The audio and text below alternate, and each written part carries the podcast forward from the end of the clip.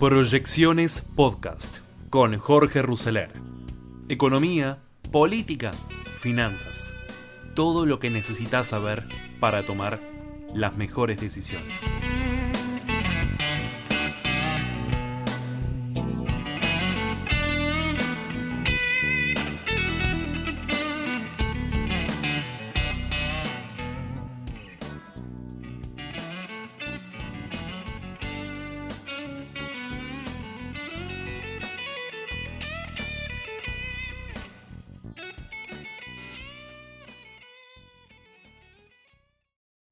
Bienvenidos a esta nueva edición de proyecciones ya abriendo junio. Junio, primero de junio, hoy con mucho material. Vamos a tener eh, audios y opiniones vastas sobre el tema de salud. Va a estar la opinión de Fernán Quirós en un reportaje que le hizo Van der Koy anoche en TN. También vamos a tener la palabra de la ministra Carla Bisotti en un muy buen reportaje que le hizo Joaquín Morales Solá, tocando temas interesantes como los temas de, Pfizer, eh, la pandemia, las vacunas, el futuro, la salud mental. Escuchen especialmente la definición de la salud mental. También vamos a estar teniendo obviamente la opinión de Perellana respecto del panorama eh, internacional argentino, la política exterior, en un lindo reportaje con Marcelo Longobardi, las noticias del día y para estar cerrando la opinión de eh, Morales Solá sobre el escrache a Patricia Bullrich y Jorge Chemes hablando sobre la situación agropecuaria. Todo esto en este capítulo de Proyecciones 2021.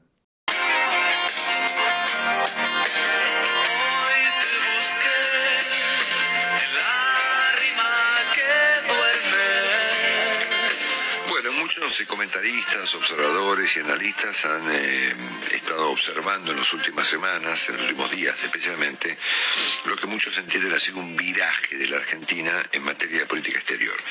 A las relaciones del país con Rusia eh, se le ha sumado, eh, bueno, los últimos comentarios del embajador argentino en China, que dijo que Argentina debía pactar con los chinos el tema del 5G, que es un tema, ustedes saben, a nivel mundial bastante eléctrico, eh, Argentina tuvo unas, unas posiciones respecto al tema de Venezuela bastante controvertidas. El presidente Fernández dijo que, bueno, le había encontrado que los derechos, las violaciones a los derechos humanos en Venezuela se estaban atenuando eh, y que por lo tanto, por esa razón había había avalado este voto del país este, en el, en el de retirar el, argentino del juicio que se llevó adelante, la denuncia que llevó adelante el Grupo de Lima ante el Tribunal Penal Internacional, justamente por esas violaciones.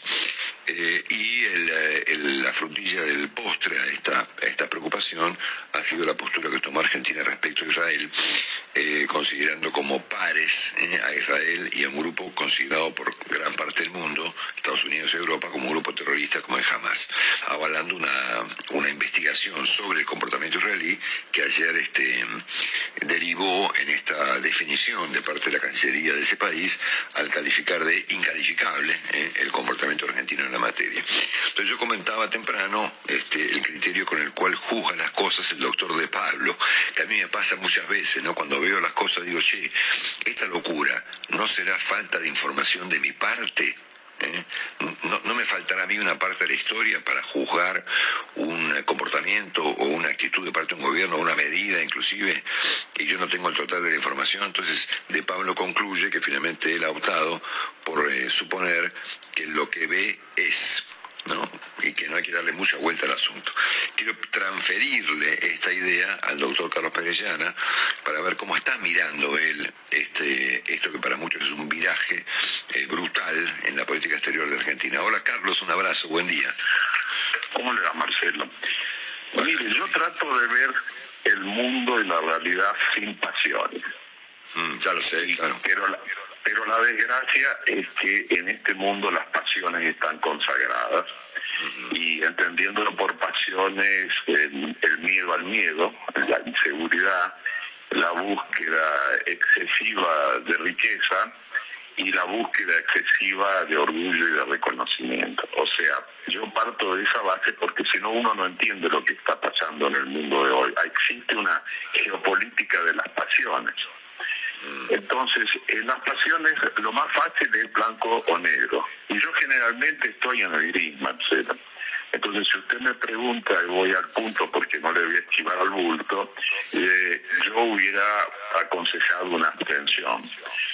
Eh, ahí estaban países como Francia, que históricamente han defendido los derechos humanos, país que ha defendido históricamente los derechos humanos como Holanda, eh, y no me hubiera ido a ninguno de los otros dos extremos. Yo creo que lo peor que está pasando hoy en el mundo y que es una consecuencia de la, de la peste, de la pandemia, es que hemos entrado en un mundo de miedo, que además el miedo está globalizado porque antes podía haber miedo, pero eran miedos localizados. Entonces, cuando el miedo está globalizado, entramos en el mundo de las pasiones y de los odios.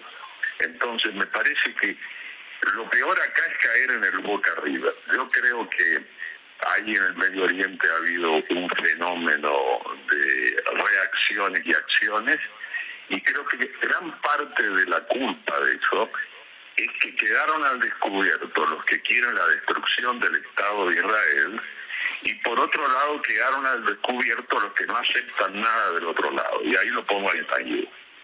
Y que felizmente lo que yo veo en Israel, un país al cual yo admiro, es que se está imponiendo lentamente la razón luego de una década de sin razón. Lo que está diciendo Netanyahu hoy, que es él o el caos, que van a entregar al país y que esto y que lo otro, me parece que es un error, porque obviamente es alguien que tiene miedo a ir preso, y el que tiene miedo a ir preso se transforma en un Sansón. Según la escritura, Sansón ciego le pide a Dalila dónde están las columnas del templo para que todo se destruya.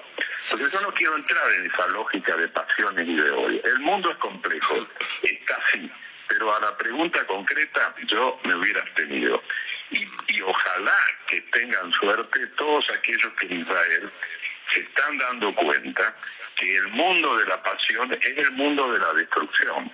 Lo que pasa es que el mundo de la destrucción, Marcelo, nos pone hoy ante un hecho muy delicado en la región, que es la existencia de un poder nuclear compartido. Por ejemplo, la decisión de ayer de la Agencia Internacional de Energía Atómica es muy importante porque han advertido que existen sitios en Irán donde hay un uranio enriquecido no declarado. Sí, sí, sí. De manera que fuera de los acuerdos y demás, claro. Exacto, entonces yo trato de, meterme por esos lugares para tratar de encontrar un poco de razón, que es la única manera de vencer a, los, a las pasiones y sobre todo de tener información. Así que no sé si le respondí a su pregunta. Se la, se la completo la pregunta, se la completo con el resto de los ejemplos que ofrece la actualidad que tienen que ver con el comportamiento de Argentina frente a China en este contexto mundial y frente a Venezuela en este contexto mundial. Bueno, mire, lo de Venezuela me parece terrible la declaración de que hay, ahora estamos mejor en materia de derechos humanos en Venezuela. Eh, yo le preguntaría a los argentinos qué hubiera pasado si alguien decía en el gobierno de Piñones que estamos mejor que Videla. Sí, claro, sí, sí. Eh, me parece que no tiene ningún sentido. A las pruebas me remito. Y lo que está pasando en Cuba también. En Cuba hay una efervescencia, lo han tenido que liberar felizmente a uno de los líderes de la oposición cultural, ¿no es cierto?, en Cuba. de manera que yo creo que eso es pasión y es ideología. Y por el lado de China, me parece que eh, hay gente que está convencida a través de un gran antiamericanismo que llegó la hora de la venganza y cree que el instrumento es China. Eh, yo lo que pasa es que creo que China está en un lote de países que quiere revisar eh, de alguna u otra manera la estructura del poder mundial y trabaja para eso. Lo veo muy bien. Ahora, yo China la veo dos decisiones que tomó ayer o antes de ayer. China está preocupada, ¿me oye Marcelo? Perfectamente tiene los problemas de los países ricos. Tiene muchos viejos y pocos jóvenes, trata de agregar chicos, y tiene mucho dinero y está devaluando. O sea, yo trato de ver a China en función de la razón y no de los odios ni de las pasiones. En China hay una historia también de resentimiento que tiene que ver con una pasión que es la humillación, que China entiende que sufrió básicamente en el siglo XIX. Entonces, yo tengo tal vez una visión distinta del análisis de la política internacional, donde sé que hay intereses y sé que hay pasiones y sé que hay ideas. Esto es lo que conforma para mí el análisis internacional. La idea, las pasiones y los intereses. Si yo me quedo con una sola parte del triángulo, Marcelo, no entiendo el todo. Ok, le hago una última consulta, estimado Carlos. ¿Qué puede tener que ver los intereses de Argentina con esta declaración sobre Venezuela y este comportamiento frente al tema de Venezuela? De hecho, la embajada argentina allí yo creo, Marcelo, Sí, yo creo que es ideología pura o una locura de creer que yo puedo mediar. Fíjese que entre las dos explicaciones entre sí no tienen nada que ver. Forman parte de una pasión, que es la búsqueda del, eh, en este caso, del reconocimiento y el orgullo de quien siempre quien se mete a mediar cree que le va a ir bien y va a conseguir un logro que es el reconocimiento. Entonces, yo atribuyo una gran influencia a la ideología, y en segundo lugar atribuyo un intento de buscar un liderazgo, un reconocimiento en algo que es casi una misión imposible, porque lo de Venezuela no es soluble, pero tampoco es disoluble. O sea, no se puede disolver esperando que las cosas ocurran, pero en este contexto tampoco es soluble. Eh, me parece que hay que seguir en este caso o en este esquema a lo que está pasando en Estados Unidos, porque tanto Cuba como Venezuela pensaron que con los demócratas iban a tener una posibilidad de ampliar sus márgenes de maniobra. Yo creo que se han convencido que Biden no, en eso no va a cambiar. Eh, y consecuentemente creo que se van a confundir y se están renunciando a bandera. En, en, Venezuela se violan los derechos humanos y no hay democracia. Además veo contradicciones. Por un lado, eh, gran apoyo a documentos y declaraciones de Bachelet, por ejemplo, en el Medio Oriente, y no acompañamiento a las posiciones de Bachelet en Venezuela. Yo creo que Bachelet, igual que usted y yo, somos, es una persona falible y consecuentemente lo que diga no es un Dios. Pero me parece que también hay un cálculo y un aprovechamiento. Por eso de vuelta eh, mi recomendación siempre es tratar de analizar dónde están los intereses, dónde están las ideologías, y dónde están las pasiones. Es un coste difícil de separar, pero me parece que hay que intentar hacerlo, Marcelo. Carlos Perillana con nosotros, como siempre, un súper lujo escucharlo. Gracias, Carlos, un gran abrazo. Gracias, gracias, Marcelo, que tenga buen día. Igualmente. Incierto el próximo domingo y en Colombia serios disturbios como consecuencia de un intento fallido de aumento de impuestos por parte del presidente Iván Duque, que ayer fue largamente entrevistado por el diario El País de Madrid, ¿no? Y siento que yo lo conozco al presidente Duque, me parece que lo que dice eh, puede resultar interesante para tener en cuenta. Dice, este estallido, el que está ocurriendo en Colombia, va a ocurrir en muchos lugares del mundo. ¿eh? Él lo explica por el desempleo eh, vinculado con la pandemia, por el sufrimiento que tienen los jóvenes, bueno, y por las razones que todo el mundo conoce. Pero esta advertencia que expresó ayer Iván Duque, el presidente de Colombia, es para tener en cuenta, ¿no? Es decir, están pasando cosas en el mundo y en los países más afectados pueden ocurrir estos estallidos. Eh, tengo en mi mesa el comunicado del Ministerio de Relaciones Exteriores de Israel, luego de la convocatoria que hizo ese ministerio ayer al embajador argentino en, ese país, en Israel, y califica de inconcebible la actitud de Argentina de eh, votar la resolución que pide en la ONU investigar el comportamiento de Israel ante los atentados y ataques de cuatro mil y pico de cohetes disparados por el grupo terrorista Hamas. Dice el comunicado textualmente que el director de Junto para América Latina y el Caribe agregó al embajador que es inconcebible que Argentina, que sufrió graves y dolorosos atentados terroristas de Irán y Hezbollah contra la Embajada de Israel y la sede de la AMIA en Buenos Aires, no condenara al terrorismo de Hamas y apoyara esta resolución. Así que las cosas con Israel están evidentemente complicadísimas. El presidente recibió a una delegación de la DAIA que también manifestó su postura adversa, la DAIA obviamente, al, eh, al comportamiento de Argentina en el plano internacional. Atención con, con Rosario, que de tanto en tanto es noticia, pero se van acumulando los muertos. 100 van en lo que va de este año como consecuencia de homicidios que ocurren en Rosario, sin contar el resto de Santa Fe, que debe ser bastante más grave. En 2021 el aumento interanual es de 29% y ya han ocurrido enero, febrero, marzo, abril, mayo 100 homicidios. Ayer volvió a mm, aparecer en escena en el, señor Sergio Berni, criticando duramente a la ministra de Seguridad de la Nación, Sabina Frederick, planteándole que no, no entropezca más su gestión, argumentando que la provincia no tiene ningún apoyo de parte del gobierno de la Nación.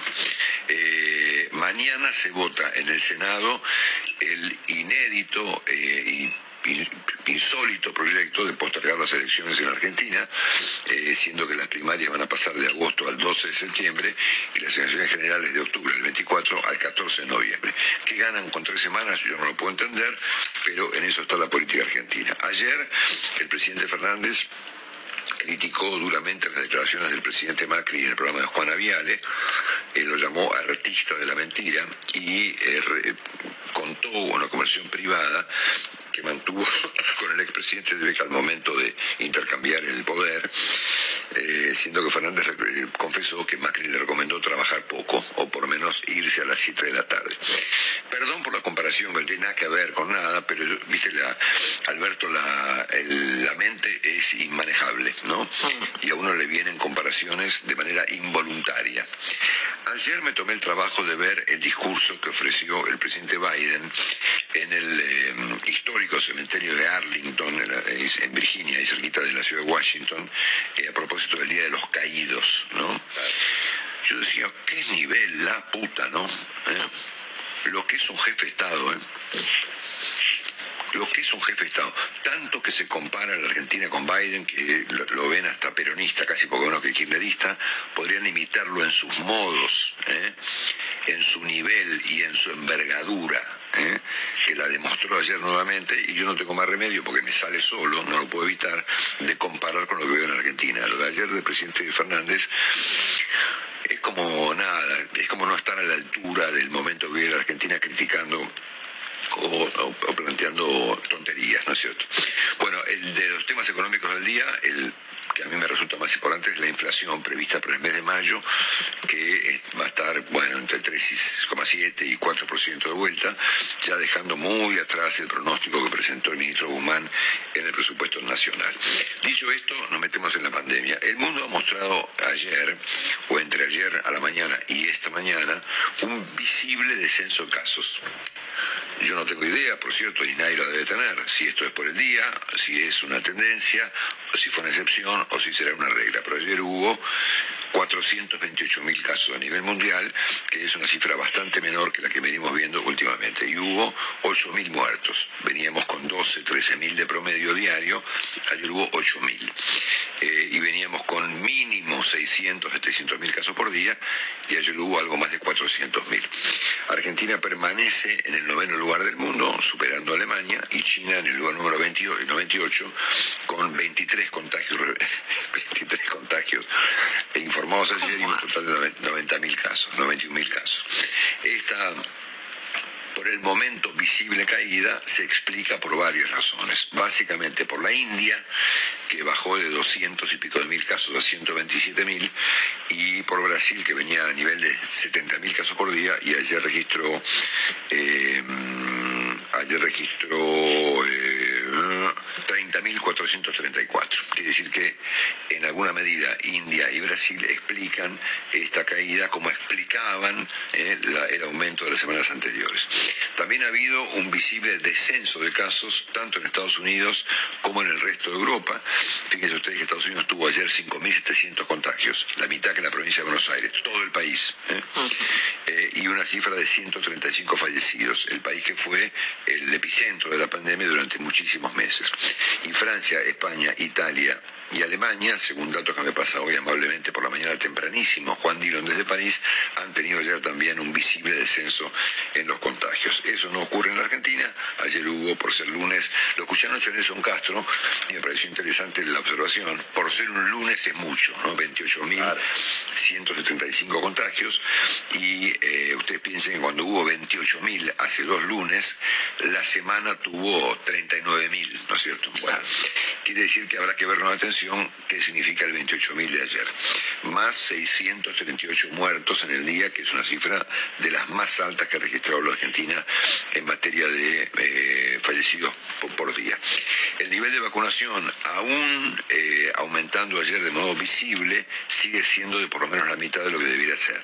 Fueron 207.000 vacunados, cuando Argentina debería estar, presumo que todo el mundo comparte conmigo, no menos de 400.000 vacunados por día. Ayer hubo 207.000 972, que es el doble del promedio, o un poco más del un poco menos del doble del promedio, pero sigue siendo muy poco. Se sabe también que de las personas que han eh, llegado a terapia intensiva en grave estado eh, y que han tenido que ser intubados y demás, el 85% no tienen ninguna de las dosis de las vacunas que se eh, aplican en la República Argentina. Bueno, después tenemos al doctor Estambulian hoy en las noticias, siendo que ayer a ver, ayer dijo algo bastante grave. Dijo que bueno, que él intentó y tenía acordado con Pfizer el envío a la Argentina para sus vacunatorios de 700.000 dosis de vacunas y que eso fue finalmente impedido por la mala relación que quedó entre la Argentina y Pfizer debemos ser el único país de la Tierra que se ha peleado con Pfizer. ¿Pero qué, hicimos? Bueno, no sé qué. ¿No habrá sido Rolo, Marcelo? No, no, no, tengo idea. Eh, ya, y ya creo que ya, no, ya está, ya es tarde, ya es viejo. Es bastante evidente lo que ha pasado. no, pero ya desde antes venía el, aparecer. El doctor de Pablo también dijo el otro día algo tan interesante como que, bueno, el principio del comercio es que en vez de viajar 200.000 personas, viaja uno y trae para los 200.000, ¿no es cierto? Bueno, eso tiene que eso libre, lo y finalmente le salió mal como consecuencia de que efectivamente la Argentina ha quedado con pésimas relaciones con el laboratorio Pfizer, que ha sido, a ver, seguramente una de las palabras de este año. ¿eh? Va a ser la palabra Pfizer, ¿no? premio Nobel, más o menos. Claro. si no será moderna, ¿eh? pero bueno. Muy bien, ayer el presidente también planteó esta idea de que están jugando con fuego y el fuego va a quemar a la gente en relación a las provincias que han autorizado la asistencia a clases. Eh, se ve que no está viendo la tele, porque si el presidente mirara lo que es la estación de Constitución, eh, por ejemplo, o algunos lugares del conurbano, ampliaría su concepto no a las clases, sino a lo que ocurre todos los días en la vida de la ciudad y de la provincia de Buenos Aires. Bueno, Córdoba, por supuesto, replicó el comentario del presidente bajo el argumento de que somos una provincia responsable, según dijo el ministro de Educación de la provincia de Córdoba. Y eh, por último, me quedé bastante impresionado, porque aún me sigo impresionando, con los comentarios formados ayer, formulados ayer, perdón, por el ministro de Salud de la provincia de Buenos Aires, el doctor Daniel Goyán, que volvió a responsabilizar a los medios de comunicación y a la política eh, por lo que está pasando con la pandemia. Pero luego de escucharlo, le encontramos una explicación a lo que dijo el doctor Goyán. Vamos cuán distinta hubiese sido la gestión de esta pandemia si hubiésemos contado con medios de comunicación y una oposición, digo que manteniendo opiniones y críticas que siempre son bienvenidas, hubiesen tenido una actitud positiva de no, de no alentar el desánimo, la angustia, eh, porque no han hecho una a favor, una, una sola a favor de mejorar eh, este, la gestión de esta pandemia. A todo lo contrario.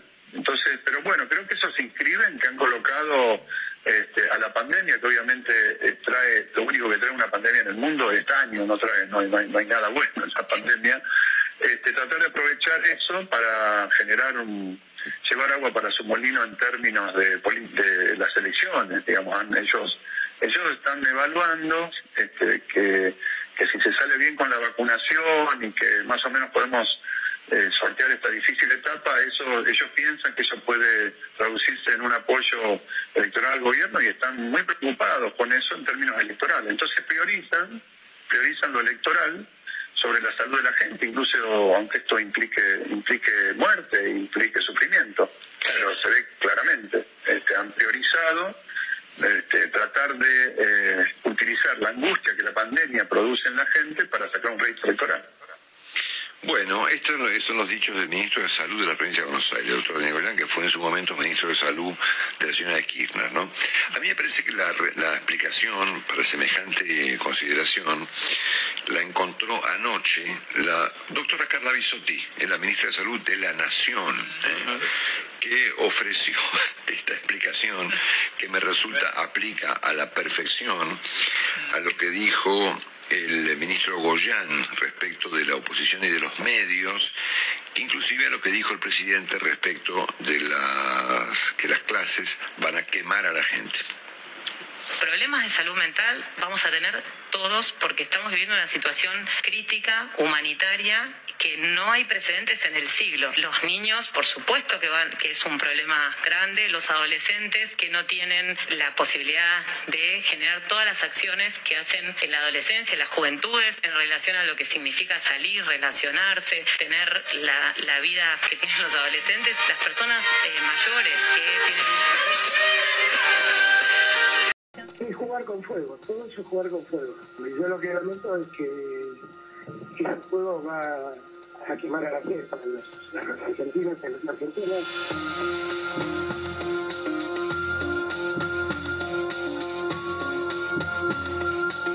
Bueno, yo no la quiero comprar ¿eh? porque entre las condiciones iniciales que Pfizer puso, la verdad es que me ponía a mí en una situación muy violenta de exigencias y comprometía al país, al país en cosas que era muy difícil comprometer. Posiblemente yo esté rompiendo la confidencialidad y me cueste algo, pero estoy repodrido, eso porque la verdad, este, perdóname que use estos términos, pero todo, nosotros sabemos bien lo que tuvimos y llevamos meses, hicimos lo posible, lo imposible, hasta le llegamos a ofrecer una cosa casi indigna, ¿Cuál? que era que hubiera que hubiera una firma de responsabilidad individual, como diciendo de, la- de cada uno de los vacunados.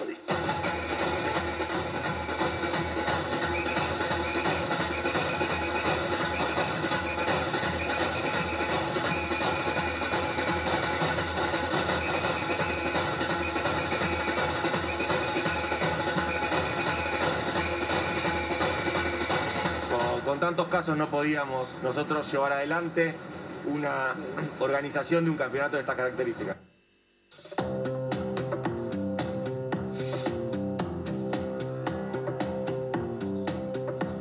Hola, ¿qué tal? Buenas noches. La Rosca, como todos los lunes. Daniel, ¿cómo te va? Buenas noches, Eduardo, ¿qué tal? Buenas Pablo.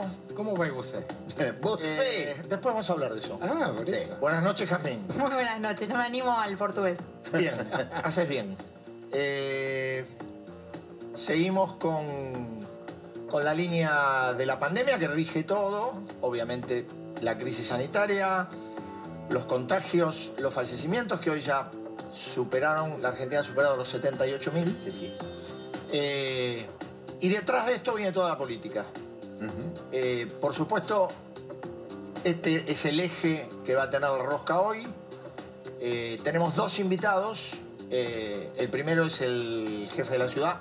Jefe de la ciudad. Ah, Jefe de la- Ya lo ascendí. Sí, dale, claro, no, Ya- ya. Me tendría que agradecer. Por ahora, no lo por ahora hacer, ministro de no lo Salud. va a hacer. Por Es el ahora, ministro de Salud. Ministro de Salud. Ministro de Salud, Fernán Quiroz, gracias por estar. Así es, así Ministro. es. Así es. ¿Y quién más está? Bueno, tenemos un jefe comunal, ¿eh? Que Así es, es. así es, Néstor Grindetti. No lo ascendiste. Intendente de Lanús, ¿eh? No No, lo no, no, no, no. Yo porque Por quería- ahora es intendente de Lanús. Quería quedar bien con el doctor. Sí, está muy bien, está Eh, bien, lo lograste. ¿Y Jazmín qué tiene para nosotros? Bueno, vamos a hablar del Congreso y esta semana, después de 10 meses, viene el jefe de gabinete al Congreso y lo espera la oposición con más de mil preguntas que ya le mandaron. Y además, este, ¿qué pasa con la ley de restricciones en diputados? Todo eso vamos a hablar. Muy bien. Bueno. Eh, antes de ir a dialogar con el doctor Quirós, veamos dos datos que son los datos de actualización de pandemia que hacemos habitualmente. Eh, los casos de hoy, recordemos que es lunes. Lunes, ah, igual lo vamos, se lo vamos a preguntar a Quirós también. Lunes generalmente da un poquito más abajo, ¿no? Exacto, sí. 28.175 casos. La Argentina ya tiene un total de 3.781.784. Fallecidos hoy muy alto, 630 638. Eh, bueno, el país está en 78.093 muertos en el mes 15 de la pandemia. Vamos a la siguiente placa, director, que es la ocupación de camas. A ver, eh, ahí tenemos. Nación, 77.4%. AMBA, 76.9%. Eso está más o menos similar a la semana pasada. Sí, De los dos. no la semana pasada se había notado un aumento de la ocupación de camas en la nación. El AMBA estaba ahí en torno de los 77%. Y ahora esta semana está también en Nación Así el es. prácticamente el Así mismo es. nivel. Igual, eh, los niveles, digo, los porcentajes a veces no indican el grado de estrés Es que un tienen, relativo, que claro, tienen ya- algunos ya- lugares, ¿no? No, y, a- Eh, y aparte de lo que está es el tema de eh, la fatiga de la pandemia y de digo, lo que venimos viviendo y lo que viene viviendo y resistiendo el sistema de salud. Bueno, ahora le vamos a preguntar al, al doctor Quirós sobre lo que está ocurriendo en la ciudad de Buenos Aires. ¿eh? ¿Y vamos? Dale, vamos a hablar con él. Vamos, Ya, Pablo. Claro. Buenas noches. Doctor, ¿cómo le va? ¿Qué tal? Buenas noches, gracias por invitarme. ¿eh? Eh, ¿Le, le- le gustó el ascenso o no, no? No, no, prefiero... Es como mucho. Sí, sí, Bien. lo, lo mío es la Por ahora está bien. Escucha una cosa. eh, primera pregunta. Es de la pandemia por ahí. Eh, ¿Usted cree que juegan con fuego por las escuelas abiertas? No, no, me parece como, como yo decía hace un ratito, es, me parece una frase un poco desafortunada, digamos, porque lo que intenta, me parece decir el presidente, es que hay un punto de no acuerdo que aún no hemos eh, encontrado el camino para transitarlo juntos, ¿no? Sí. Estamos todos de acuerdo en que el espacio escolar, eh, con los protocolos, con la ventilación apropiada, con el barbijo, con la distancia, es un lugar donde se generan muy pocos contagios, eso lo ha dicho el Ministerio de Educación de la Nación y de la Salud de la Nación, con los propios datos que también vemos nosotros. Y Eso, nosotros- perdón, doctor, ¿eso lo tienen medido ya? Digo, Sí, por ya- supuesto. ya- Digamos, tenemos la- la- el reporte de toda la, la- de, los, de la totalidad de los niños y trabajadores de la educación que han tenido la enfermedad y sobre ellos hacemos la investigación epidemiológica del mecanismo de contagio, si ha sido en el entorno social o en el entorno laboral. Y en eso eh, tenemos todos los mismos datos y además todos lo han repetido de manera bastante clara. El punto del debate en que estamos es si verdaderamente lo que sería la periescuela, es decir, el- la forma en llegar, la, la circulación que se genera en la ciudad, el uso del transporte público son causa de, de desmejoría de la epidemiología local. Y en ese debate que nosotros aceptamos como válido el debate, digamos, no, eh, nos parece que es una hipótesis absolutamente respetable, siempre hemos dicho, por eso es que hemos te- tenido una estrategia bien orientada a mantener la presencialidad en los grupos que más se han dañado con la falta de ella, que son los más niños, y sobre todo en los grupos que menos usan el transporte público, porque la primaria es una educación muy barrial. Nosotros en la ciudad, el Ministerio de Educación prioriza, le da máxima prioridad a los que viven a 10 cuadras de la escuela al momento de inscribirse. Entonces, la enorme mayoría de los niños que se inscriben en la escuela viven a menos de 10 cuadras de la escuela. Entonces, digamos, me parece que estamos de, de acuerdo en lo más importante, el entorno escolar, cómo se está cuidando, estamos en el debate sobre la circulación. En ese debate nosotros de la ciudad hemos tenido eh, el acompañamiento al gobierno nacional y a la estrategia nacional de priorizar solamente aquello que no genera lo que el gobierno tiene precaución, que es la circulación social, el, el- el- el transporte público. Ahora, eh, bueno, tuvimos una semana, tuvimos nueve días de aislamiento mucho más fuerte que, que tenemos hoy. ¿Qué resultado, qué es lo que están viendo en la ciudad? Porque por lo que se ve por la cantidad de contagios, bueno, hoy Eduardo lo decía, los lunes siempre hay Siempre en general es más bajo, contagios, ¿no? pero por lo que se ve todavía seguimos con niveles por encima de los 26.000 y en el orden de los 30.000 contagios por día, ¿no? Bueno, a mí siempre cuando hablamos de casos, me gusta hablar de cada una de las regiones eh, y ciudades de la Argentina y del mundo. No me gustan esas estadísticas que integran un país diverso, porque las curvas epidemiológicas tienen distintos momentos, ¿no? El año pasado la ciudad tuvo su pico de casos a final de agosto y la Argentina a mediados de octubre. Entonces, ¿Me, dis- me disculpa un segundito? Claro. Eh, director, tenemos las dos placas donde vemos el recorrido de las curvas en eh, ciudad y en eh, conurbano. Vale, la, pena prestar la atención del recorrido completo desde el año pasado. Ahí está. Esta es Ciudad de Buenos Aires. Retengan un poquito cómo es el recorrido desde el año pasado. Y ahora podemos ir a la otra. Esta es provincia. Provincia. Es, el recorrido es prácticamente el mismo. Digamos, sí la forma general, pero si vos Sí, ves... estoy hablando de eso. Claro, sí. Pero si vos ves eh, lo que se llama la media móvil de los últimos siete días, que es una forma de, de alguna manera, eh, convertir esas curvas de cada día en una curva relativamente más continuada, lo que ves en la ciudad de Buenos Aires que eh, hace siete, digamos, habíamos tenido, después de Semana Santa, tuvimos tres semanas de mucha intensidad de casos, subimos a una media móvil, es decir, un promedio por día de unos 2.800 casos, y estuvimos allí eh, muchos días. Luego tuvimos tres semanas que bajó la media móvil de 2.800 hasta 2.200.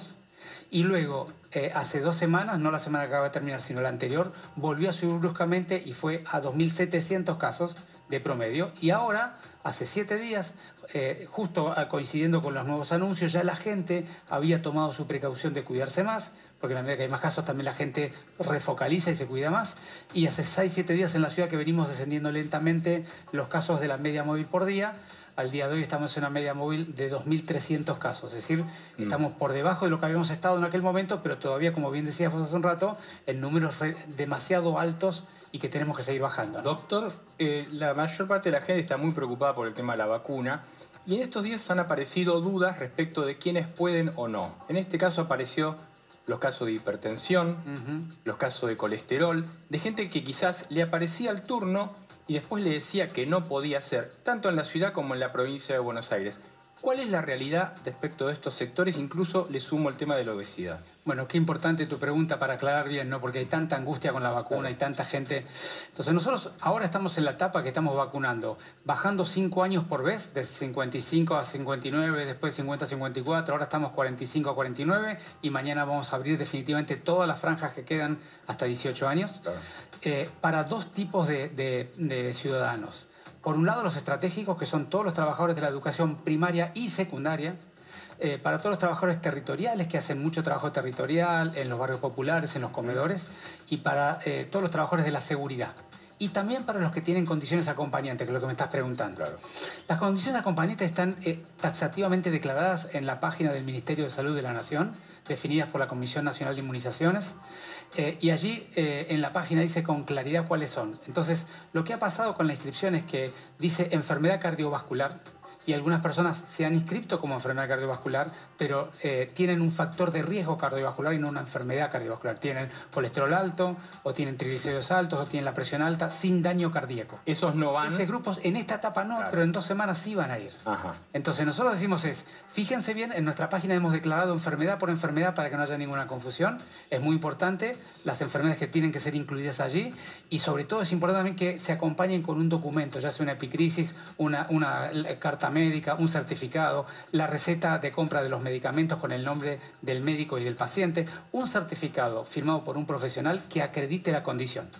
Con esas dos condiciones nosotros vacunamos ahora a todos los grupos de enfermedad acompañante y para aquellos que tienen hipertensión o que tienen hipercolesterolemia, que naturalmente se quieren vacunar, lo que nosotros les decimos es, de acá a 10 días vamos a completar la vacunación de todas las personas con enfermedad acompañante de 18 a 60 y a partir de los 10 días, seguramente si siguen viniendo las vacunas como están viniendo, vamos a poder rápidamente empadronar a todos ellos por grupos de edad, eh, quin- quinquenio por quinquenio. Para, para seguir con las vacunas, nada más, una, una pincelada. ¿Qué pasa con la gente que recibió la primera dosis y que ahora, bueno, está pendiente de una segunda dosis que, por lo menos en, lo que es la información, aparece dentro de una nebulosa, ¿no? No está, no nada claro. Ahí es importante también aclarar los tres tipos de vacunas, ¿no? De la vacuna Sinopharm, que era la, vacuna china, hay alguna pequeña cantidad de gente que aún no se ha dado la segunda dosis por diferentes motivos, no se lo pudo dar en el momento que correspondía. Si mandan un mail eh, al ministerio o se fijan en la página el mail de contacto para este tipo de trámites o llaman al 147, rápidamente vamos a reprogramar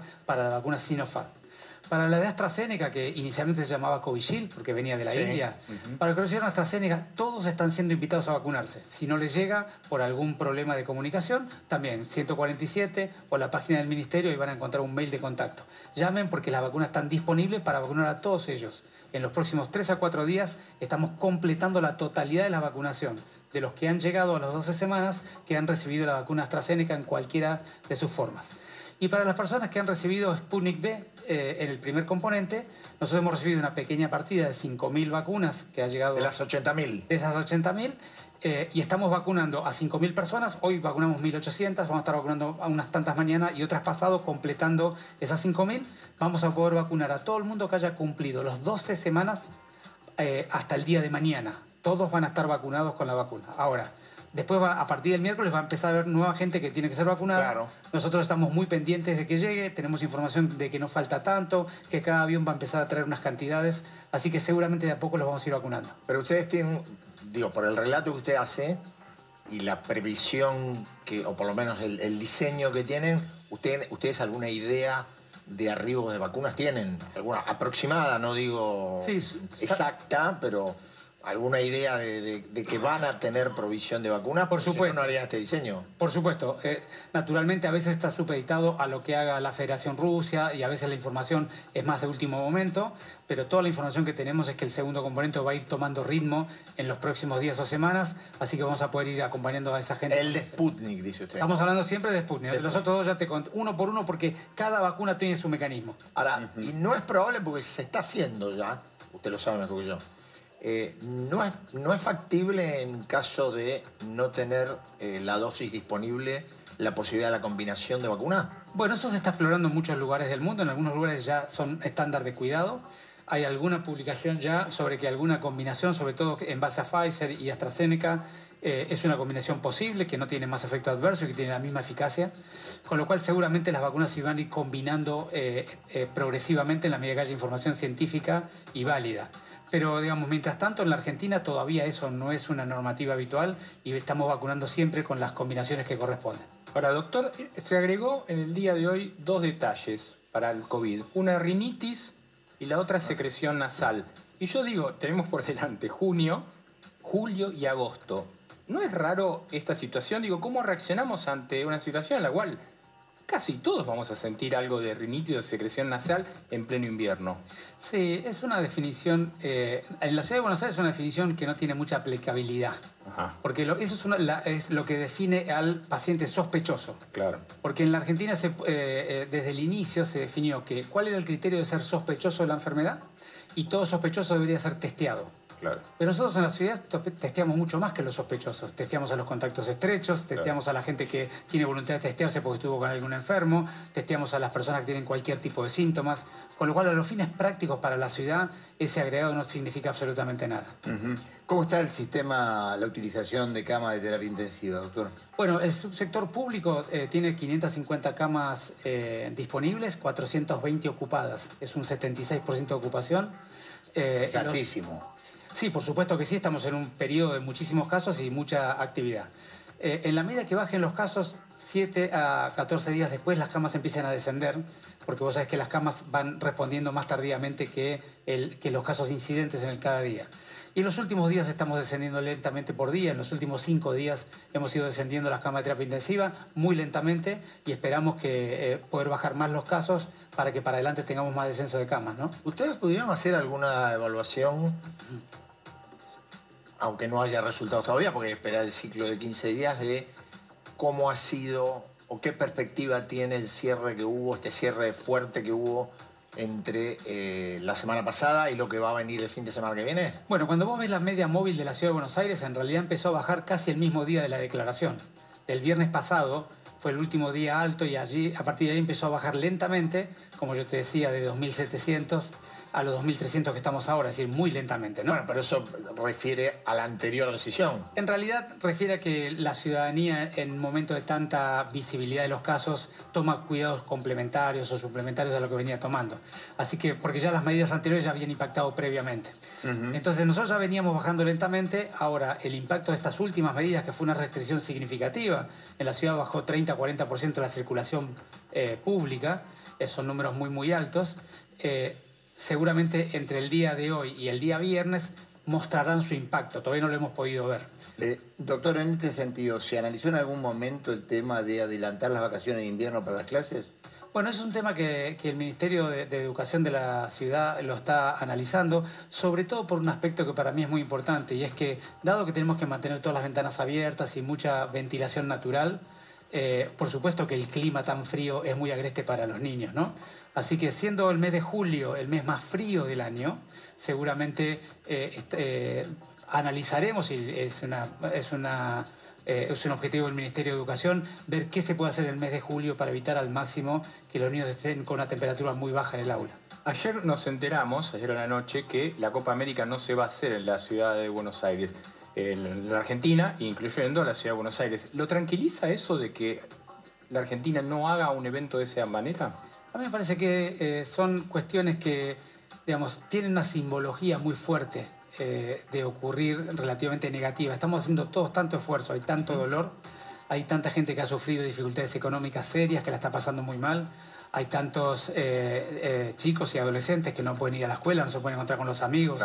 Hemos, estamos en un momento de tanto esfuerzo de la, de la, sociedad para pasar este momento tan duro, que me parece que cualquier demostración de naturalidad o normalidad eh, que no haga a, las cuestiones esenciales de la sociedad, me parece que puede ser doloroso y provocativo. Así que yo creo que es una decisión eh, muy importante. Dígame, eh, le quería preguntar, haciendo una mirada general y haciendo una mirada de lo que ha sido el recorrido que ya lleva 15 meses, ¿usted diría que esta es la segunda parte de la pandemia o quizás sea otra pandemia por la manera en que se desarrolla, por la cantidad de casos que provoca, por la cantidad de fallecimientos que provoca.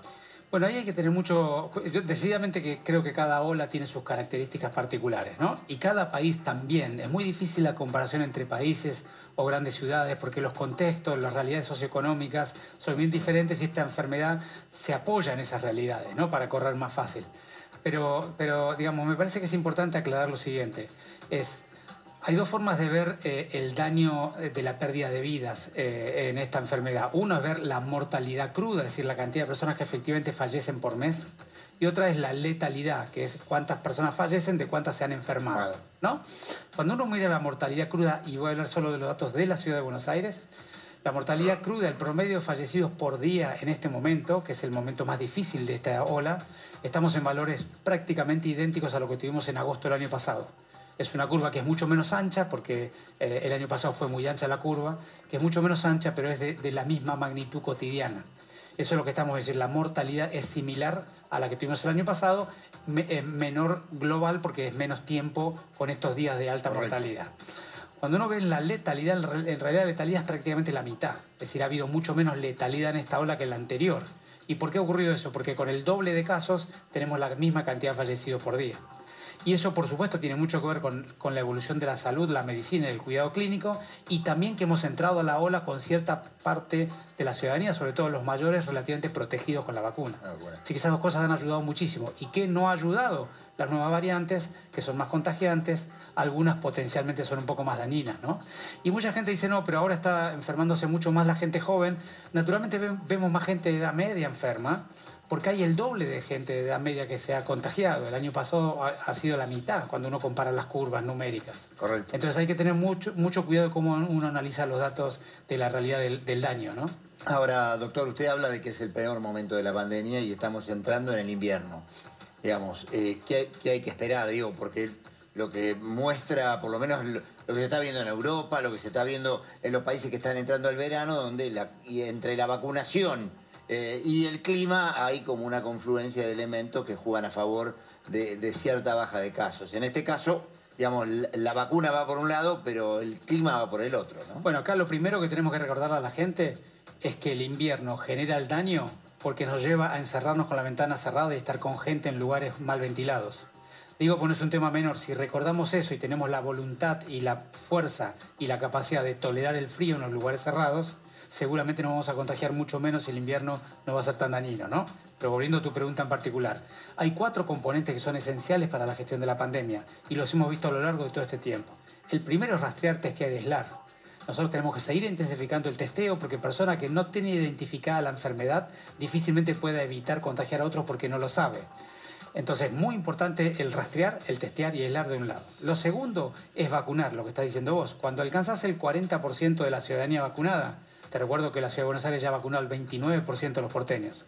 Cuando llegas al 40%, Israel, Estados Unidos, Inglaterra han demostrado que en el 40% la curva cambia de, patente, tiene un comportamiento diferente. Y cuando llegas al 60 o el 70, los casos empiezan a bajar de manera categórica. Entonces, nosotros estamos en el 29%, tenemos que apuntarle ese 40%, en los próximos 10 días potencialmente vamos a llegar hasta allí. Entonces, el segundo componente es, eh, es, vacunar. El tercero es construir ciudadanía. Tenemos que seguir aprendiendo cómo cuidarnos. Tenemos que entender el frío, por qué nos daña. Y tenemos que hacer el esfuerzo para evitar entrar en esa, en esa picardía de cerrarnos en un lugar mal ventilado y estar mucho tiempo. La mayoría de los contagios de la ciudad hoy por hoy se generan en encuentros sociales, familiares y laborales en un lugar cerrado y mal ventilado. Discutimos todo el día la escolaridad, pero la verdad es que los casos ocurren en otro lugar. Y la cuarta, que es la que siempre usamos lo menos posible y en momentos críticos, es las restricciones, porque las restricciones son de las cuatro la única que genera un daño complementario. Siempre que aplicas una restricción, generas un daño económico, social, afectivo, vincular o de desarrollo infantil. Entonces, eh, este es el mapa de, de instrumentos que hay y hay que usarlos a todos. No hay que concentrarse en uno de ellos, hay que usarlo absolutamente a todos. Por último, le pregunto esto que te dijo el dato de los porteños, hablando de los porteños, ¿en cuánto se alcanza ese 40% que usted dice necesario? Nosotros en los próximos 10 días vamos a llegar, 10, 12 días, vamos a llegar a vacunar a todos los grupos de riesgo y estratégicos de la ciudad, todos los trabajadores de la educación que preguntan permanentemente cuándo se van a poder vacunar, los trabajadores de la seguridad, todas las personas que tienen enfermedad acompañante con más de 18 años en la ciudad van a tener la oportunidad de vacunarse de acá al fin de la semana que viene. Y luego vamos a empezar con las personas que no tengan enfermedad acompañante de 55 a 59 y luego bajando sucesivamente. Pero para el fin de la semana que viene vamos a haber alcanzado ese número, siempre considera que el efecto biológico de esa vacunación se ve recién dos o tres semanas después. Entonces nosotros vamos a vacunar ahora por 10 días y para fines de junio estaremos eh, logrando cierto nivel de protección en la ciudadanía. La última, algo cortita. ¿Ustedes tienen en ciudad, le pregunto por ciudad, eh, alguna estadística, algún trabajo de gente vacunada contagiada de nuevo? Sí, por supuesto. Lo primero que te tengo que decir, estamos ahora enviando a, una publicación científica nuestra experiencia de efectividad de la vacuna en el terreno real, que eh, solo con la primera dosis las personas les baja el riesgo de enfermarse entre 70 y 75%. Y con la estaba en el 90% al principio hasta hace un mes y las nuevas variantes lo han bajado eh, sutilmente, 75%. Y con la segunda dosis llega al 90%. Así que las personas que tienen una y o dos dosis tienen un grado de protección significativo. Cuando lo miras del otro lado y vas a la terapia intensiva, en las terapias intensivas públicas apenas el 10% de los internados eh, están vacunados con una dosis. Con una dosis. Sí. Y cuando vos miras de la mortalidad, mortalidad de personas que hayan tenido las dos dosis y haya pasado las dos semanas después de la segunda dosis, son extremadamente infrecuentes. Doctor, mil gracias por estar esta noche. Muy amable, ¿eh? Gracias por la invitación. Bueno, ya está, quédate eh, tranquilo porque... De Confederación Rurales Argentinas, crack Jorge Chemes. Buenas noches, Jorge, ¿cómo le va? La primera, la primera pregunta que le quiero hacer es que se está notando ya la falta de carne en los supermercados la medida podría continuar, la medida, digamos, de no, del el paro de los productores de carne? Eh, buenas noches, Joaquín, muchas gracias por el contacto. Eh, no, eh, hemos decidido levantar esta medida de protesta el día miércoles a las 24 horas, sin, ocurra lo que ocurra. Ya está tomada la decisión esta, esta etapa de protesta va, a terminar exactamente el miércoles a las 24. Eh, ustedes, la, última propuesta del que ustedes le hicieron al gobierno, el gobierno la rechazó. ¿Ustedes cree, ¿Usted cree que puede haber una nueva propuesta del sector rural al gobierno sobre este tema de la carne? En realidad quienes estuvieron dialogando y negociando con el gobierno fue el sector industrial, los frigoríficos exportadores. Nosotros no fuimos convocados a ninguna reunión ni tuvimos ningún contacto, pero sí entendemos de que la última propuesta fue rechazada. Eh, obviamente veremos qué ocurre a partir del miércoles. Nosotros de cualquier manera estamos, eh, digamos, predispuestos a dialogar, estamos predispuestos a proponer y a analizar diferentes situaciones. Pero la verdad es que si no somos convocados es muy difícil generar un contacto. ¿Y usted cree que, digamos, si esta medida se mantiene, la medida del gobierno, puede haber nuevas medidas de fuerza del campo? Sí, no tengo duda. El malestar en el sector agropecuario es muy, muy grande, es muy profundo.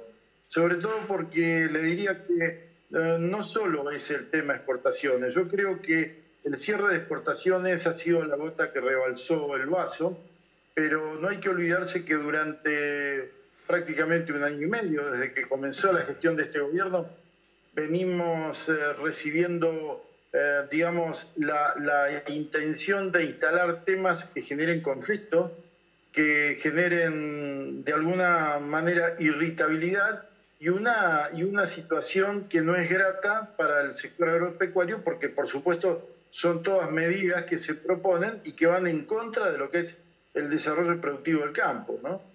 Eh, son innumerables medidas que sistemáticamente se fueron tratando de instalar casi mensualmente y de esa manera fueron creando un clima de hostilidad, un clima de falta, eh, digamos, de confianza eh, y sin ninguna duda de, de conflicto.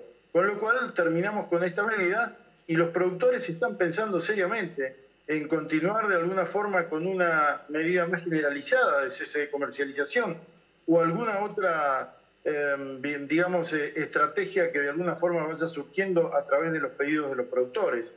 Nosotros vamos a estar escuchando en nuestras entidades cuáles son los pedidos y en base a eso iremos decidiendo a futuro. Eh, ¿Usted imagina una situación parecida a la guerra por la resolución 125, la guerra entre el gobierno y el campo que hubo en el 2008 por la resolución 125? Tiene aristas muy similares, eh, si bien no es exactamente igual porque sin duda que el país es diferente, si bien es el mismo, el mismo gobierno con, con características muy parecidas, eh, pero eh, evidentemente hay situaciones diferentes, sobre todo en los sistemas productivos, en la comercialización pero la, voluntad de intervencionismo y de querer dominar todo lo que es el sistema comercial agropecuario por parte del gobierno es muy, yo le diría que es el mismo que en, ese momento se intentó realizar.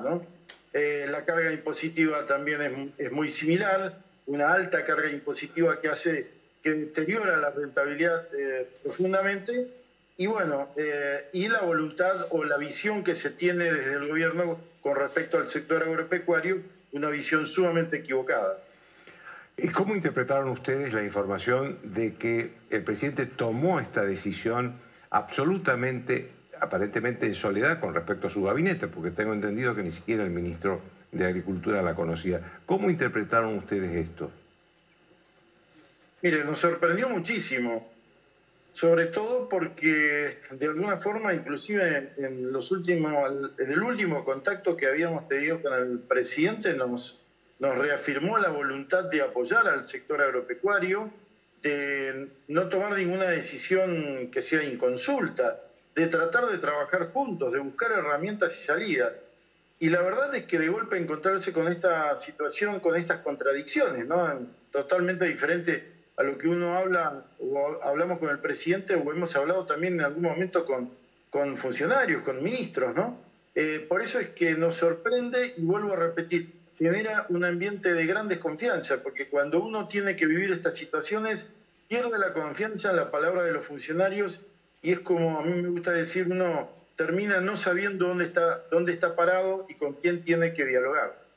Eh, ¿Ustedes temen nuevas decisiones del parte del gobierno que afecte a los productores rurales? Sí, nosotros lo que, no le diría eh, que tenemos miedo, pero sí eh, estamos muy atentos porque la visión que tiene el gobierno sobre el sector agropecuario le hace generar diagnósticos equivocados y obviamente llegar a, tomar decisiones equivocadas. Y tenemos toda la impresión de que de alguna forma eh, están convencidos de que o cerrando las exportaciones o incrementando la carga impositiva o llamémosle retenciones, puede haber eh, decisiones que pueden llevar a situaciones mucho más graves y que esta situación, en lugar de, digamos, de llevar a un diálogo, pueda, podamos estar en términos mucho más duros eh, y llegar a una confrontación más, más profunda. Le agradezco mucho, Chemes, que tenga usted buenas noches. ¿eh? Gracias a usted, Joaquín. Muchas gracias. Buenas noches. Después de la pausa, Carolina Moroso.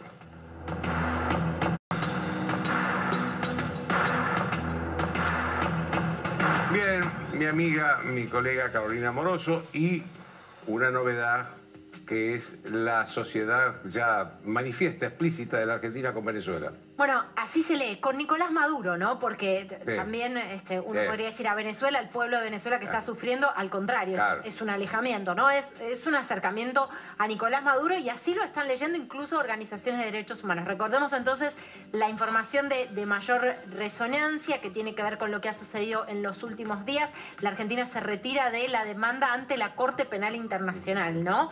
Eh, recordemos que es la máxima instancia internacional para la denuncia de crímenes de lesa humanidad, como los que se denuncian y han denunciado muchas oficinas, incluso de las Naciones Unidas, o sea, una misión independiente, pero también Claro. el alto comisionado de las Naciones Unidas para los Derechos Humanos que, que lleva Michelle Pa- Bachelet, que lidera Michelle Bachelet, y además organizaciones de derechos humanos como Human Rights Watch y Amnistía Internacional con un amplio trabajo. Déjame mostrarte la, la primera placa con la imagen, porque esto sucedió en los últimos días. Una celebración por el 25 de mayo, llevada adelante el, el viernes último, ¿no? Se- finalmente se, se- se llevó a cabo el 28, a la que acudió la vicepresidenta del régimen ¿Esto fue de? Nicolás Maduro. Esto fue en Caracas. Eh, el señor que, que ustedes ven aquí es Eduardo Porretti, es el encargado de negocios, o sea, el representante diplomático de la Argentina en Caracas, y esta es Esta es la embajada argentina, la embajada argentina. Exactamente. Y esta es la vicepresidenta del régimen de Nicolás Maduro, Delcy Rodríguez, ¿no? Bueno, invitada allí, una foto como resultado. Y fíjate vos en el comunicado que pedía Cancillería sobre este evento, se habla de que en medios diplomáticos y políticos locales se han destacado con marcados elogios el éxito de la convocatoria, así como la posición balanceada y realista del gobierno argentino con un rol especial en el manejo de la crisis local. Esto dice, eh, aunque casi no se pueda creer en este contexto Claro. donde el gobierno argentino está siendo cuestionado por muchísimos sectores, organizaciones de derechos humanos, referentes opositores y también distintas asociaciones que eh, nuclean a la comunidad venezolana. Pero vamos un poquito para atrás, pero no muy para atrás, para ver otros gestos que realmente fueron, llamaron muchísimo la atención. Declaraciones en medio de la gira europea del canciller argentino Felipe Solá, Venezuela termina siendo un tema tóxico ante una pregunta del colega Román Lechman en, en Infobae, dejas de hablar de temas de integración, de cooperación y de política regional. Bueno, esto puede ser interpretado mal por cualquiera, ¿eh? por los enemigos de Maduro y por los amigos de Maduro también. Bueno, ¿eh? bueno, fíjate vos eh, esta, esta- estas expresiones de Felipe Solá. Poco después vinieron manifestaciones del presidente Alberto Fernández, donde hacía alusión en, declaraciones también a, a un medio radial, eh, hacía alusión a las críticas que recibió por algunos referentes de izquierda por su posición y dice, trabajé para ayudar a Bachelet para que encare en Venezuela una, una oficina permanente que haga un seguimiento sobre el funcionamiento de los derechos humanos y ese problema poco a poco en Venezuela fue desapareciendo. La propia oficina de Michelle Bachelet, déjame contarte, eh, Joaquín, en 2020, septiembre de 2020, denunció durante el año 2020 2.000 ejecuciones extrajudiciales en Venezuela, ¿no? Ma- además de las ya denunciadas en otros informes, recordemos, Michelle Bachelet es la titular del Alto Comisionado de las Naciones Unidas para los Derechos Humanos. Bien, seguimos a ver, eh, Santiago Cantón, exsecretario ejecutivo de la, com- la Comisión Interna- eh, la Comisión Interamericana de Derechos Humanos, la demanda contra Venezuela ante la Corte Penal Internacional que el gobierno argentino le retiró apoyo incluye 131 asesinatos en manifestaciones, 8.292 ejecuciones extrajudiciales, más de 12.000 prisiones arbitrarias, 289 casos de tortura, 199 casos de violación y al menos 6 casos de desapariciones. Esta- estas eran las declaraciones de, Cantón. Bueno, esto que te contaba sobre el año pasado, en relación también a, a las declaraciones de- del presidente, esto lo dijo Bachelet el año pasado, ¿no? Sobre la situación, cómo había persistido la situación de violación de derechos humanos y de denuncias de abusos por parte de las fuerzas del régimen. Y sobre la salida de la denuncia o, o- o la Argentina retirándose de esta demanda que recordemos había sido impulsada por Canadá, Colombia, Chile, Perú y también por la Argentina, hubo manifestaciones Amnistía Internacional le pidió, le mandó una carta a Felipe Solar. Amnistía Internacional, Mariela Belsky, su directora ejecutiva aquí en la Argentina, firma una carta muy dura y extensa eh, en la que básicamente se dice esto, es decepcionante que su gobierno haya decidido tomar tal decisión y remarca que Amnistía Internacional también hizo denuncias en reiteradas ocasiones por violaciones de derechos humanos, situaciones de torturas, ejecuciones extrajudiciales eh, y bueno, eh, todo lo que tiene que ver con abusos por parte de las fuerzas del régimen. La propia fiscal de la Corte Penal Internacional dijo el año pasado, y esto fue muy resonante, y por qué es importante esta definición ahora, dijo que existían elementos razonables para creer que en Venezuela han ocurrido delitos de competencia de la Corte. Quiere decir delitos, crímenes de lesa humanidad. Es, es importante esto porque esto fue una primera señal. En este mes se esperan, y, desde varias organizaciones, de, de, hecho el propio José Miguel Vivanco de Human Rights Watch lo dijo, se esperan definiciones por parte de la Corte Penal Internacional en la línea de iniciar se podría iniciar una investigación formal contra Nicolás Maduro y, por supuesto, quienes forman parte. De humanos. ¿Cómo que no? Bien, eh, Patricia Bullrich fue escrachada anoche en su casa, en su domicilio particular, molestándola a ella, a su familia y a sus vecinos, porque, digamos, vive en una casa, en un departamento como cualquier persona normal. Eh, eh, viene este escrache después de que ella hizo varias denuncias por el tema de Pfizer, este que hablábamos recién con la ministra de Salud. Eh, hizo varios, varias denuncias sobre esa negociación fracasada que todavía no sabemos qué pasó. Eh, yo creo que lo dije alguna vez y quiero repetirlo, el método, el método del escrache es un método fascista, es un método fascista. Es un método que lo inventaron los fascistas y lo siguieron los nazis después, que es escrachar, señalar a alguien y que una multitud, chica, mediana, grande, este, cayeran sobre esa persona. Es un método fascista que viene de hace mucho, mucho tiempo. Eh, nunca había pasado esto en la Argentina hasta el kirchnerismo. El kirchnerismo inventó este método en la Argentina por lo menos en la Argentina moderna, estamos hablando en la Argentina de la democracia. Cuando digo nunca, digo no se hizo durante el gobierno de Alfonsín, no se hizo durante el gobierno de Menem, y eso que en el gobierno de Menem había sectores numerosos este, a favor y en contra de Menem, que muchos periodistas fuimos críticos de Menem, y sin embargo no, no hubo escrache, mucho menos con De la Rúa, con Dualde, ni con Macri. Esto empezó con el primer gobierno de Néstor Kirchner cuando él lo manda, pocos meses después de asumir, lo manda a Luis del Día a que escrache a Shell, a las estaciones de servicio de Shell, porque había dado un aumento de las nastas que no le gustaba al presidente de ese momento. Y así siguieron después, y la verdad que después, en los últimos años de Cristina, se hizo común el escrache. Eran a los dirigentes opositores, a los dirigentes empresarios que criticaban, a los periodistas, este, a los periodistas que nos escrachaban en la calle o en los lugares donde sabíamos que iríamos. Sabíamos que iríamos. Eh, eh, es un método fascista, es un método detestable, la verdad.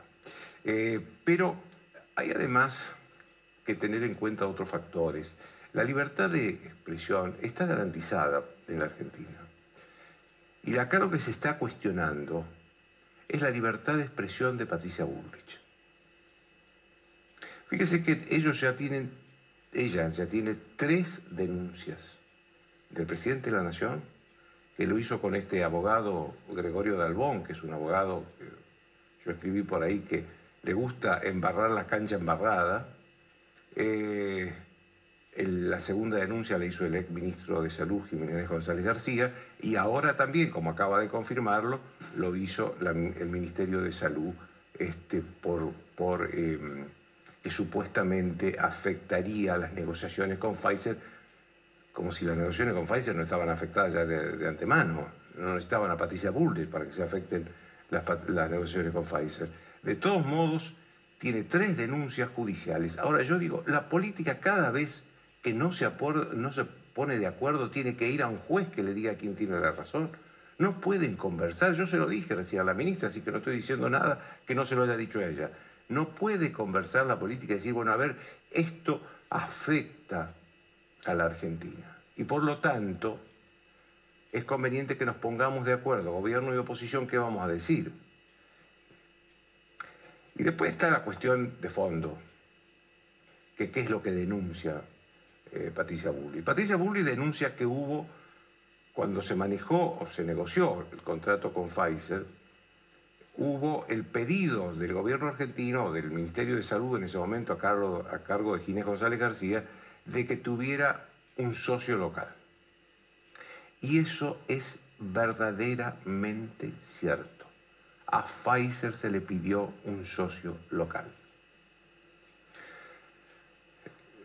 A mí me dijo Patricia Bullrich que ella no pidió, en cambio, ella no pidió, no dijo, no denunció, digo, que hubo retornos, es decir, coimas, que no hubo un pedido de retornos a Pfizer. Esto dijo Patricia Bullrich. Yo nunca dije que se pidieron directamente a Pfizer un pedido de coimas. Eh, el socio local hace ruido. El socio local hace ruido porque sabemos que el exministro González García eh, es era un amigo histórico de todos los, laboratorios medicinales. A eso se hace, hace ruido porque se necesitaba poner eso delante de la provisión de vacuna. Cuando lo importante en ese momento y hoy es que lleguen cuanto antes las vacunas. Lo que sí sabemos es que Pfizer había destinado 13.300.000 dosis para la Argentina porque acá fue el país donde más personas se prestaron voluntariamente para el ensayo de Pfizer. Eh, fue el mayor ensayo que se hizo en el mundo, se hizo en de Pfizer se hizo en Argentina. Entonces había destinado 13.300.000 dosis para la Argentina.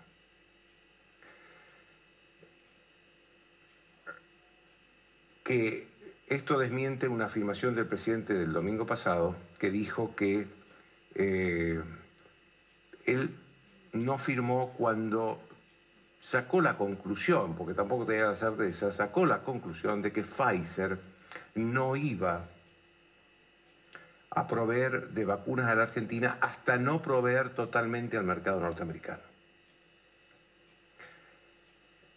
Eso es falso, pero es falso porque Hubo una investigación periodística posterior de los abogados, de los periodistas Hugo Alconada Amón y Claudio Jacqueline, que se publicó en el diario La Nación, que señalaban que Pfizer, una vez que fracasó la negociación con la Argentina, tenía 13.300.000 dosis separadas para la Argentina, entonces partes de, esa, de esas 13, más de 13 millones de dosis que tenía para la Argentina, se las vendió a Uruguay.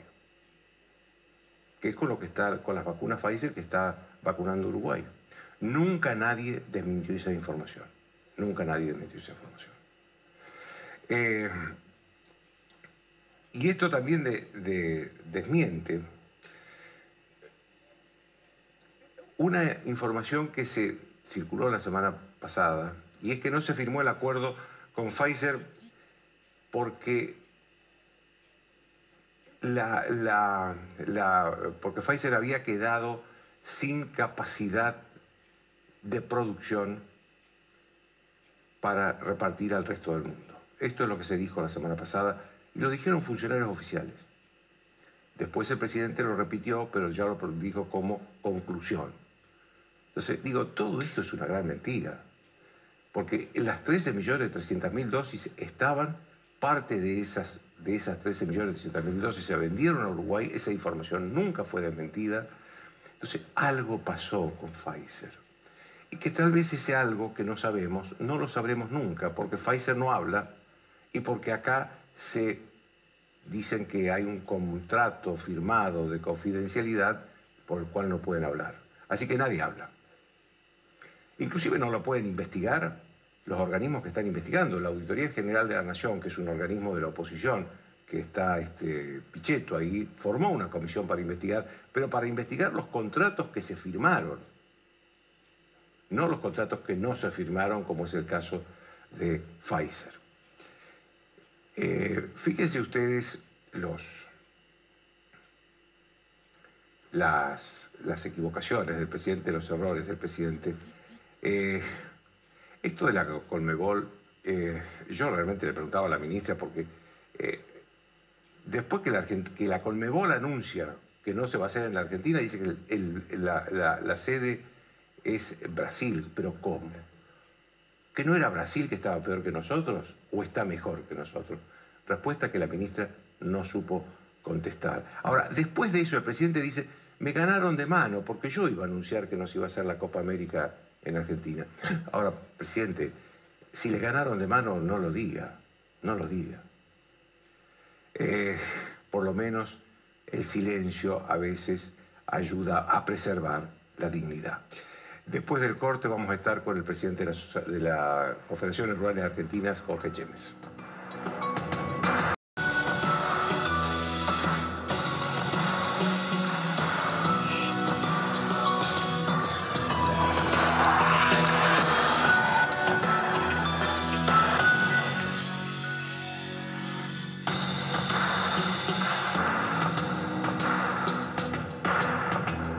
Buenas noches.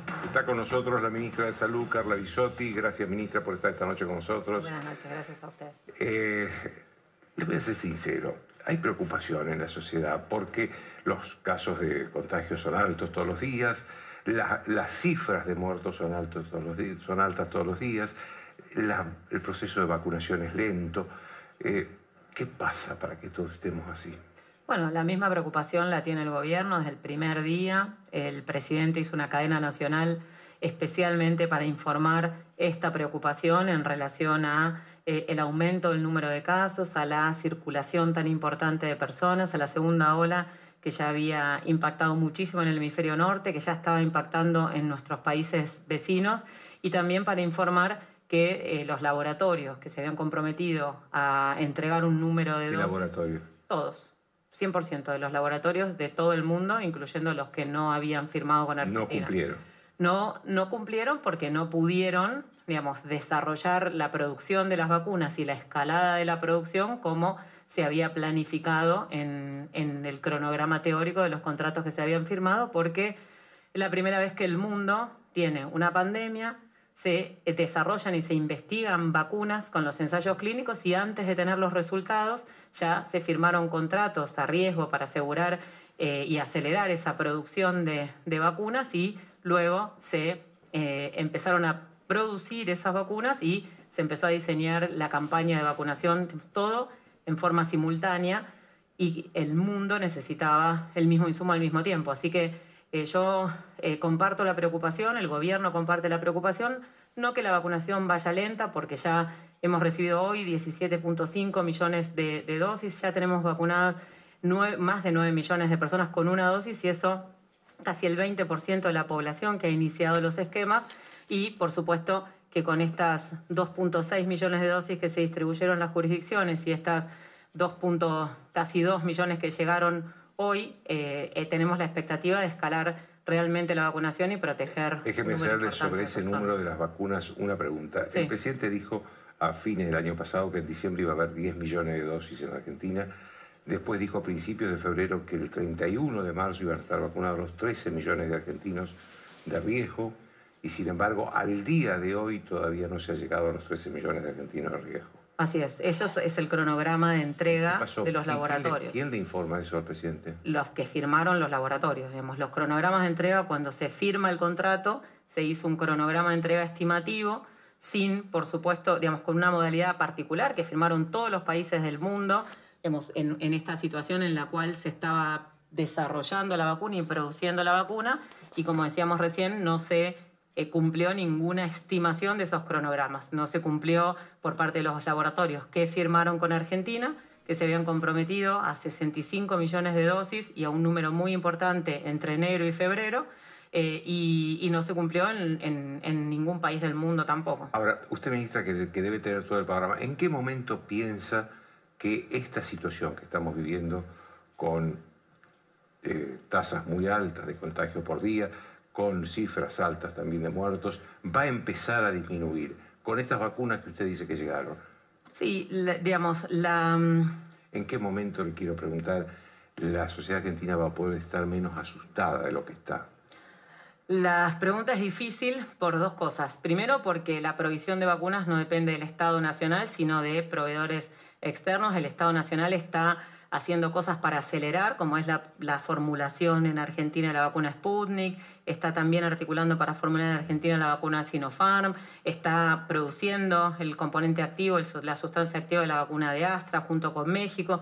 Todo eso ha acelerado el ¿Le fue acceso. bien en México? ¿Le dijeron que sí, que iban a mandar las, las dosis? Nos fue muy bien en México. Hemos eh, anunciado los dos presidentes en conjunto que se ha finalizado el proceso de control de calidad de, de la vacuna. Dígame, ministra, usted que estuvo en México, ¿es cierto que le estaban mirando a ojo los, los mexicanos si estaba bien o mal? Sí. Eh, a Sí, ver, ¿Es cierto? Una, eh, vamos, el México nos fue muy bien, anunciamos el control de calidad que está muy bien, que ya las vacunas se están distribuyendo a Latinoamérica, de Latinoamérica, y que México eh, va a poder adelantar en estos días 800.000 dosis de las que le corresponderían a ellos, que los compensamos nosotros después, además de todas las que le tocan a Argentina, y la semana que viene otro tanto. Eso fue la gestión, así que nos ha ido muy bien en México. Fuimos especialmente a Liomont, que es donde se está formulando para Ah, ver... La empresa, sí. Exacto, y averiguamos muy bien eso también. Fuimos a ver a las que lo personas. veían a ojo. a- Hacen a la inspección visual del eh, frasquito para ver que no tenga ninguna rotura, después de obviamente todos los controles de calidad microbiológicos y con máquinas específicas para ver si no tienen algo en el líquido, digamos, en la Usted me sustancia. está diciendo que la última revisión de calidad es a ojo a ojo. No es la última, es una de todas las revisiones. Ellos nos explicaron que este, eso es algo que se hace habitualmente. En Cuba también nos dijeron que lo hacen. Y fíjense que eh, las personas que entrenaron a las personas que hacían ese control visual de- del frasco y del tapón eran personas que venían de entrenar a las personas de Pfizer y se iban a estrenar a las personas de Moderna y de Janssen. Así que es una práctica dentro de muchísimos controles de calidad que siempre justo cuando uno va a hacer algo, una vacuna, surge algo que puede generar alguna duda. Y esto nosotros fuimos especialmente a interiorizarnos, que es una práctica habitual y que es una de tantos controles de calidad y que cada laboratorio, digamos, este laboratorio tiene una planta especial del control de calidad de potencia, de esterilidad y otra máquina para ver si hay alguna sustancia o alguna turbidez o algo en el líquido que tienen las ampollas. No me da confianza que, que haya un control a, ojo, a, a- a- a puro ojo. ¿eh? Bueno, entonces no le puede dar confianza a la de Moderna, la de Pfizer, la de claro, Janssen. cualquiera. Pero es un, es un control más, no es el único control. Este, hoy se anunció que la Conmebol no va a ser la Copa en- en Argentina. Pero lo que me extrañó es que se hace en Brasil. Y yo creía que estaba Brasil peor que nosotros. Sí, nosotros podemos trabajar y, y contar un poco cuál fue la decisión de Argentina, lo que habló el presidente con el ministro de Deportes, con el jefe de gabinete, por supuesto con todo el área de salud en función de esta prioridad que tiene de eh, generar todas las Pero fue una decisión de la Con- Conmebol, no, de la- no del gobierno argentino. El gobierno argentino le, le transmitió a la Conmebol la dificultad para poder generar la, Copa América en Argentina en este contexto epidemiológico. La verdad es que cuando se había dicho que sí, se empezó a trabajar y se tenían preparados los protocolos, la expectativa era que la situación epidemiológica fuera este, digamos, menos compleja y con la circulación que había y con el tiempo que se tomaron estas medidas intensificadas, todavía no se ve ese resultado. Entonces, en el contexto de tanta circulación, la realidad es que prima el cuidado y no generar una acción más que pueda, digamos, aumentar la transmisión o que pueda distraer, digamos, de todos los protocolos y los cuidados eh, en relación a eso. Después, dónde se haga es decisión de la Conmebol. La verdad que a mí también me llamó la atención que se haga en Brasil. Ahora, Eh, ¿estamos mejor o peor que Brasil? la verdad es que Brasil tiene una circulación de, de variantes muy, muy importantes de, de preocupación y, digamos, tiene una campaña de vacunación que marcha, digamos, con el porcentaje de personas vacunadas igual o menos que Argentina y un número de casos que en este momento, mm, digamos, está como con tendencia al descenso, pero de ninguna manera está resuelto el problema. Eh, hablemos de la Sputnik B. De lo que porque quiera. hay eh, mucha gente vacunada con la primera dosis, alguna se le está venciendo ya en los tres meses que le dieron para la segunda dosis, y veo que la segunda dosis no llega. Sí, nosotros recibimos 6 millones de dosis del primer componente de Sputnik B, 1.100.000 del segundo componente, que se ha completado el esquema de vacunación de un número importante de las personas que iniciaron bien precozmente, porque fue la primera vacuna que llegó. En el último embarque llegaron 80.000 y estamos eh, trabajando porque hoy eh, nos confirmaron de la Federación Rusa que tenemos también vuelos para esta semana donde en el primer vuelo va a llegar componente 1 y en el segundo vuelo mañana nos confirman la cantidad de componente 2 para poder ya eh, escalar esa recepción. Estamos hablando de que se faltan 5 millones de dosis. Sí, pero no todas juntas. Esas no fueron, no llegaron 5 millones juntas. Van a ir llegando como fueron llegando para ir. Y un concepto muy, muy importante es que no es que se vence la dosis. Eso es muy importante para transmitirle a la comunidad. Cuando uno dice un intervalo mínimo, es un intervalo Estamos hablando arbitrario. de los tres meses. Claro, digamos. Es, digamos. es un intervalo arbitrario que se dice son tres meses, pero si pasan una semana más o una semana menos, no es que el día 90 deja de tener efecto la vacuna. Es un intervalo arbitrario que se pone para que la- la- los programas de vacunación sepan cuándo citar a la persona. Entonces, eso también es muy importante. La vacuna Sputnik el primer componente, es como si nos diéramos la de Janssen, que es exactamente la adenovirus 26 y es una sola dosis. Y una sola dosis de Sputnik V tiene casi la misma eficacia que el esquema completo de Astra y que el esquema completo de Sinopharm. Así que no es de ninguna manera una situación para preocuparse y cualquier persona que tenga cualquier esquema, aunque esté completo de vacunación, debe sostener las medidas de cuidado porque no es 100% la posibilidad de, no enfermarse, disminuye mucho el riesgo de tener complicaciones y fallecer, pero en un escenario de tanta circulación viral, la recomendación es protegerse y cuidarse para no generar ese riesgo y además para no transmitirle a otra persona porque la vacuna nos protege a nosotros, pero no está clara la- el impacto en la transmisión. Ahora, ministra, si, eh, yo creo que, que la vacuna Sputnik V es buena, pero si es tan buena, ¿por qué la Organización Mundial de la Salud no la, no la autoriza? La Organización Mundial de Salud la está evaluando, la EMA, que es la Agencia Europea de Medicamentos, Sí, la está evaluando. No, la- no la- no la- Bueno, no, usted no desconoce también hemos situaciones geopolíticas, comerciales. ¿Puedo reconocerlo eso en Europa, en Estados Unidos, la Organización Mundial de la Salud? No, la Organización Mundial de la Salud lo que hace es pedir muchísima información, puede eh, tener, eh, digamos, requerir más información que le están proveyendo. De hecho, nosotros ahora las últimas dosis, el, el motivo por el cual hubo una demora, el, el único embarque de 500.000 dosis que tuvo una demora de más o menos una semana en distribuirse, fue porque estaban cambiando la presentación de los papeles para justamente eh, por requerimiento de la EMA, así que se está trabajando, pero no quiere decir... Aclaremos que la EMA es la Organización Perdón, sí. Europea de Control de Medicamentos. Exacto. No es, que, no es que no se aprueba porque está mal, sino que posiblemente necesite, eh, digamos, reformular alguna presentación o necesite algún formato particular y la Organización Mundial de la Salud requiera esa información. Así que lo que dijeron tanto la OMS como la EMA es que entre junio y julio pensaban que podían tener noticias eh, digamos, positivas, así que está trabajando la Federación Rusa en eso y nosotros tenemos nuestra entidad regulatoria que ha evaluado toda la información, que es muy, muy prestigiosa y, bueno, la, ha- la ha avalado y nuestra Comisión Nacional de Inmunizaciones, que también tuvo desde el primer momento esa información y también ha, tenido un visto positivo para avanzar con esto. Eh, ministra, ya que estamos hablando de vacunas, tengo que sacar el tema Pfizer. Este, la vacuna con la que se han vacunado más personas en el mundo. Eh, hay mucha polémica con respecto de lo que pasó acá o no. Yo le quiero hacer una pregunta concreta. ¿Los argentinos que quieren vacunarse con Pfizer van a poder vacunarse con Pfizer?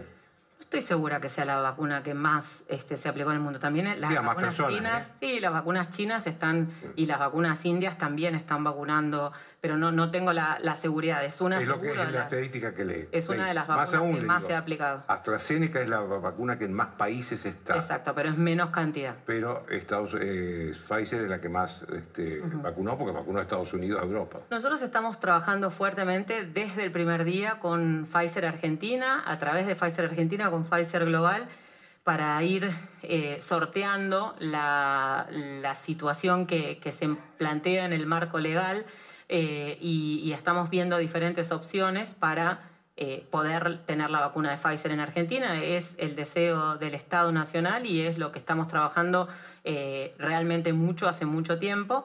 Decirle a los argentinos que, digamos, tienen indicación de vacunarse, que no demoren la vacunación. Ahí es unánime.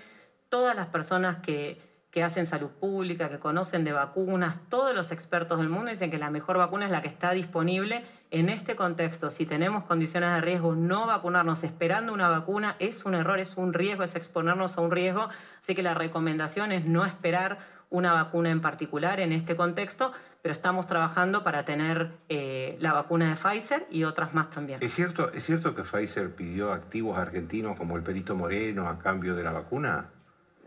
Es medio folclórico todo eso. Digamos, hay un marco legal que lo impide, que digamos, estamos tratando de resolver y que cuanto más se hable de eso, eh, menos posibilidades de resolverlo. Así que en eso, tanto a la oposición como a los medios, es muy importante por ahí eh, intentar eh, tener, mantener la, calma en este momento, que, que estamos trabajando para eso, para ver si tenemos alguna buena noticia. Cuanto más ruido sea, cuanto más noticias falsas o cuantas más denuncias este, falsas se hagan, más difícil va a ser que podamos al, llegar se a ese refiere, a, se refiere a Patricia Bullrich. Patricia Bullrich este, fue denunciada por su ministerio y, di- y precisamente el argumento que usó es que se había que las declaraciones de ella podían entorpecer la negociación con Pfizer. ¿Esto es así realmente? A ver, nosotros eh, lo que hicimos en el- desde el Ministerio fue hacer una presentación para que la justicia lo investigue, porque lo que se dijo en programas de televisión constituye un delito. Nosotros desde el Ministerio estamos trabajando en eso y no vamos a permitir que digan eso siendo falso. Además, el exministro y el presidente generarán acciones personales porque se los evocó específicamente, pero nosotros hicimos esta presentación para que no queden dudas en la sociedad y realmente la justicia lo investigue, porque primero eh, eh, hay un límite. Una cosa es disentir, una cosa es eh, hacer campaña política y una cosa es decir algo de esta magnitud. Eh, digamos, me parece que, que realmente Ahora, eso no se puede permitir. Y como usted dice, el- hay dos cosas. Primero, es que la población puede tener un impacto negativo en relación a, a la vacunación en un momento de muchísima angustia, incertidumbre, donde esto irrita mucho más a la gente.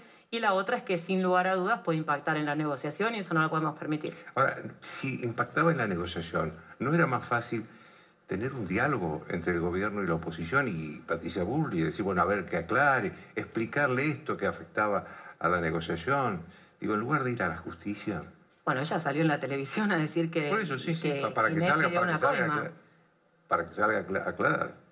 Bueno, eso es lo que pidió el exministro también, que salga a aclarar en, en las próximas 48 horas para evitar Con una carta futura documento, denuncia. ¿no? Usted hablaba recién de la vacuna Janssen. Sí.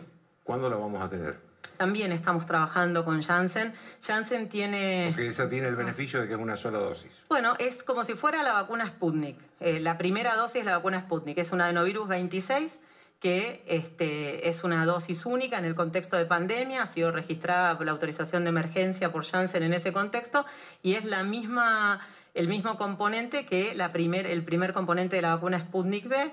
Eh, Janssen desarrolló los, ensayos clínicos con, unos meses de, mm, después de, Sputnik, de Sinopharm y de, de, perdón, sí, de Astra, de Moderna y de Pfizer. Así que este, está, por supuesto, también primero priorizado Estados Unidos, que es el laboratorio que la, que la produce.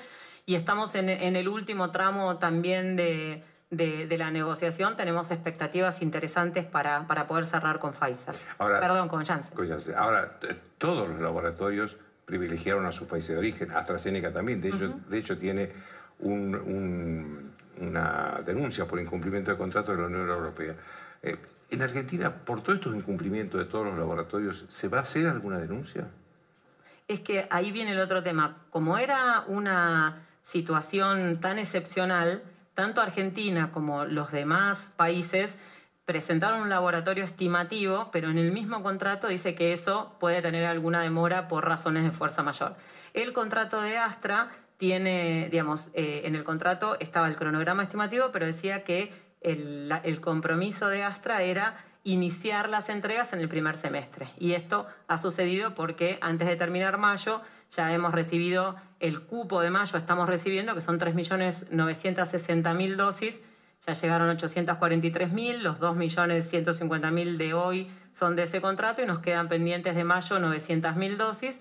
Para junio tenemos 3 millones y medio, así que al haber eh, saltado esa barrera de el control de calidad de los primeros lotes, ya el panorama de recepción sostenida y más regular eh, es, es muy positivo. Así que formalmente Astra cumplió el contrato.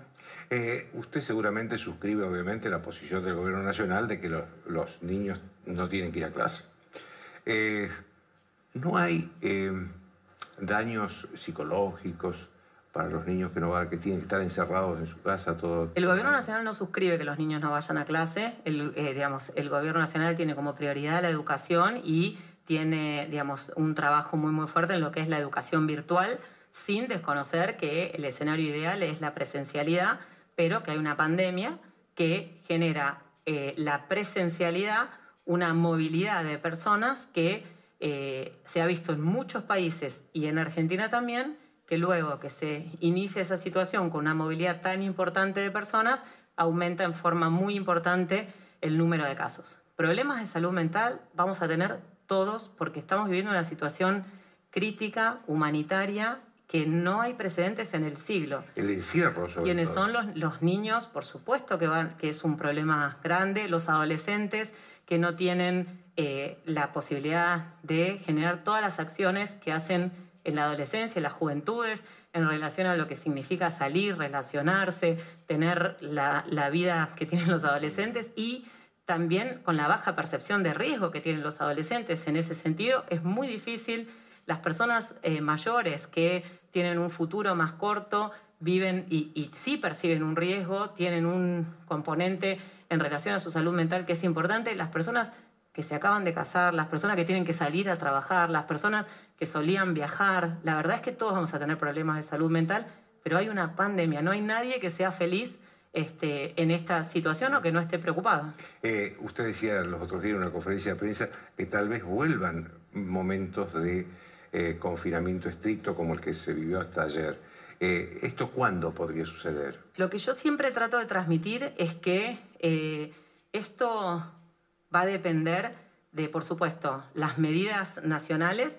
Nosotros sabemos que el presidente ha demostrado su compromiso para cuidar la salud de la población y tanto en el DNU como en el proyecto de ley hay indicadores que son el máximo tolerable para eh, implementar medidas y que cada gobernador y gobernadora pueden implementarlos antes y que cuanto más tempranas sean las medidas, más localizadas y más intensivas, mejor se cumplan, menos posibilidades de tener que tener medidas más largas. Lo siguiente es que las jurisdicciones lo implementen y lo fiscalicen y lo tercero es que la sociedad perciba la situación que estamos viviendo. ¿Usted cree y que la sociedad no percibe hoy? A mí me parece que la sociedad está muy cansada, realmente es un esfuerzo muy grande porque tenemos que dejar de hacer cosas que para nosotros son instintivas y naturales, que es estar con la gente que queremos, tomar mate, saludarnos con un beso. Y llevamos más de un año y dos meses. El mundo lleva más de un año y dos meses y la verdad es que es muy cansador y uno baja la guardia, pero nosotros tenemos un horizonte temporal que es más concreto que nunca, que es, y un riesgo que también es importante y que tenemos que saber, que es que si bien estamos vacunando, si bien ya se ven los beneficios de la vacunación, porque los mayores de 60, la internación y la, mortalidad se ve la curva cómo está descendiendo, con el grado de circulación de personas que tenemos, el número de casos no ha descendido, tenemos por delante el invierno que favorece la dinámica de transmisión.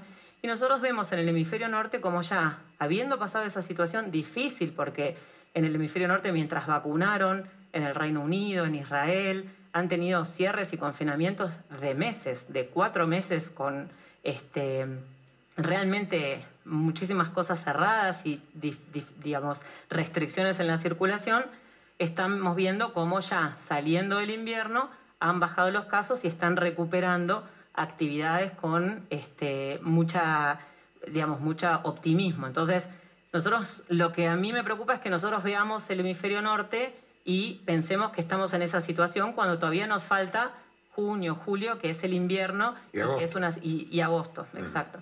Eh, déjeme hacerle una última pregunta. Si usted hubiera sido ministra de Salud en ese momento, ¿hubiera habido vacuna- vacunatorio VIP? La verdad es que eso ya lo hablamos, eh, presidente, el jefe de gabinete, lo habló esta semana el exministro. Eso fue una situación muy puntual que fue la No, yo le pregunto si usted no hubiera fue- permitido un vacunatorio VIP siendo ministra. Yo no, no lo sabía, no lo permití. Varias personas por preocupación llamaron para ver si se podían vacunar y, y- y la verdad es que yo no lo, no lo permití. Eh, La verdad que nunca la última es la última. ¿eh? no hay problema, no hay problema. No, una, una pregunta referencial, a ver, eh, que, que, es una referencia importante. ¿Cuándo se van a habilitar los vacunatorios privados para que, ya que estamos hablando de vacunatorios, para que la gente pueda elegir la vacuna que quiere? Porque de hecho, muchas de las vacunas que no hay acá están ya autorizadas por la ANMAT. Pfizer, por ejemplo. Sí, claro, ahí, ahí hay un tema. sí, ahí hay un tema que tanto Pfizer como Astra han manifestado que están vendiendo solamente a los estados, tanto Rusia como China también, y lo que manifestó la OMS y lo que también han manifestado todos los proveedores con lo que nosotros hablamos, ya sea de los estados eh, o, los laboratorios privados, es que están priorizando los estados nacionales, atento a que todavía no se ha cubierto la demanda de cada uno de los países para vacunar a la población que tiene más riesgo de tener complicaciones y morir. Y em, la otra situación y la otra preocupación que, se transmite es la, eh, digamos, la trazabilidad de las vacunas, de dónde vienen, el poder demostrar el origen y bueno, eh, en ese sentido el, el saber bien exactamente de dónde viene. Si nosotros tenemos la oferta de alguna vacuna que no, digamos, que no viene de Pfizer o de Astra porque dijeron que no lo están vendiendo, bueno, ahí la preocupación del origen de esa vacuna. Entonces, por ahora los estados nacionales están haciéndose cargo. Lo ideal es que el mundo tenga la cantidad suficiente de vacunas para que tengan los estados nacionales, las provinciales y los privados, pero eso no está sucediendo. Le agradezco mucho. A usted un gusto. Cuando volvamos voy a hablar del tema del scratch de Patricia Bullrich.